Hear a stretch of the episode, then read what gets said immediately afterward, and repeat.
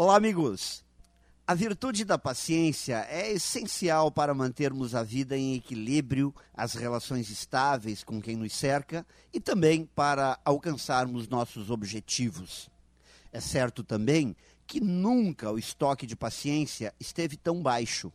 De um modo geral, andamos muito ansiosos, tensos, emocionalmente instáveis. Estamos pouco tolerantes com os outros. Então, vem a pergunta: por onde nossa paciência está sendo drenada, escapando do nosso controle.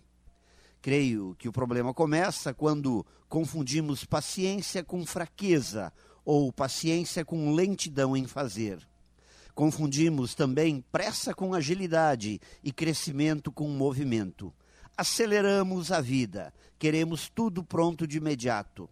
Exigimos dos outros o que não conseguimos fazer e como tudo na vida, temos que entender que a paciência é um hábito e a falta dela também. É uma decisão que escolhemos tomar não apenas uma vez, mas repetidamente, hora após hora, dia após dia. Ao demonstrarmos paciência, revelamos a nossa melhor dimensão como seres humanos, pois somos testados a cada momento de nossa vida se temos o domínio dela ou se ela já resolveu nos abandonar. Pense nisso e saiba mais em profjair.com.br.